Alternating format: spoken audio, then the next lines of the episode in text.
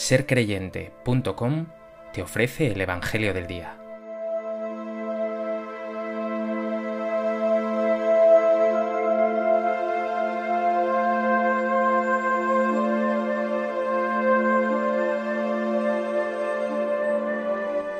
Del Evangelio de Mateo.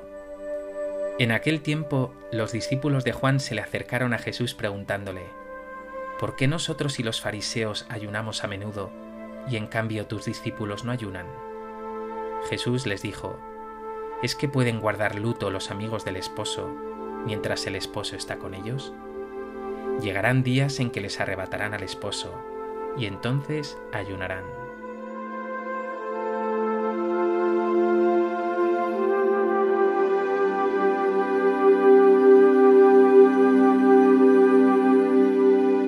En el Evangelio de hoy Jesús responde a una pregunta que le es planteada. ¿Por qué tus discípulos no ayunan? Aunque este tiempo cuaresmal es idóneo para el ayuno en sentido estricto, Jesús con estas palabras está apuntando a algo más importante, la novedad definitiva que Él trae.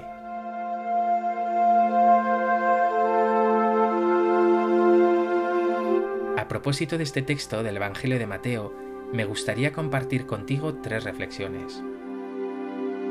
En primer lugar, quiero centrarme en la realidad del ayuno, una de las prácticas más conocidas de este tiempo cuaresmal.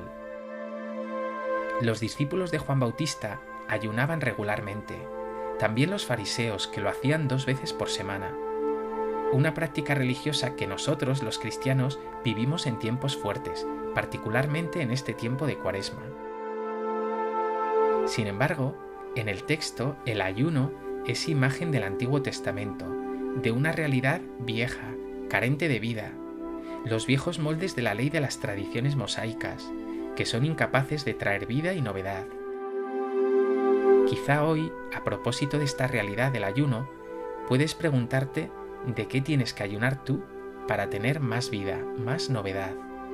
Quizá menos móvil y más escucha, quizá menos series y más oración, quizá menos caprichos y más solidaridad.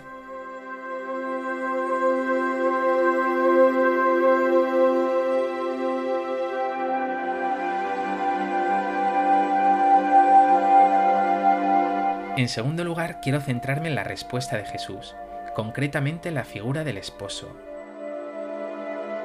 El Antiguo Testamento presentaba a Dios en sus desposorios con Israel,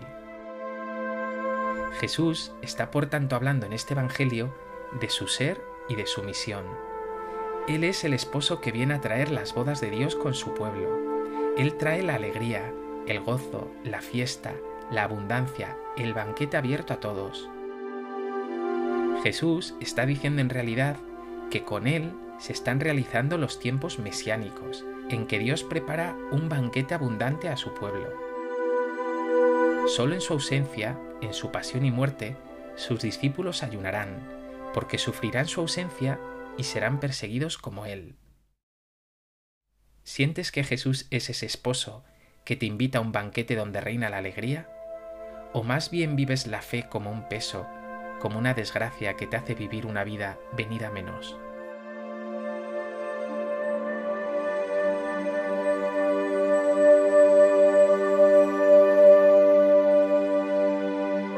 En tercer lugar, nos encontramos en el tiempo litúrgico de la cuaresma. Anteayer, miércoles de ceniza, hemos vivido intensamente el ayuno. El ayuno cristiano, sin embargo, está ya atravesado por la novedad de Cristo. Ciertamente vamos a recorrer un camino de cruz, pero conocemos el final. Ese esposo que trae las bodas de Dios es el resucitado, aquel que con su amor hasta el extremo vencerá al pecado, al sinsentido y a la muerte. Por eso el ayuno cristiano no está vestido de luto, sino encaminado a ese morir a una vida vieja para nacer a una vida nueva, la de la resurrección. ¿De qué vas a ayunar tú esta cuaresma para tener más vida?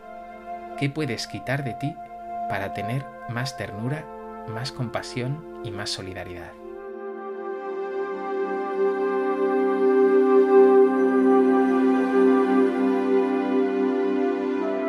Pues que este Evangelio te lleva a vivir el sentido profundo del ayuno, vivir como Jesús, el esposo, Él que es la permanente novedad. Y la novedad requiere que te liberes de todo aquello que te impide ser más auténtico, más generoso, más entregado. Señor Jesús, haz que sepa ayunar de la crítica, del pesimismo, del cumplimiento, y que así pueda abundar en mí la alegría, la novedad, la gracia, la paz, la generosidad y el amor que siempre vienen de tu mano.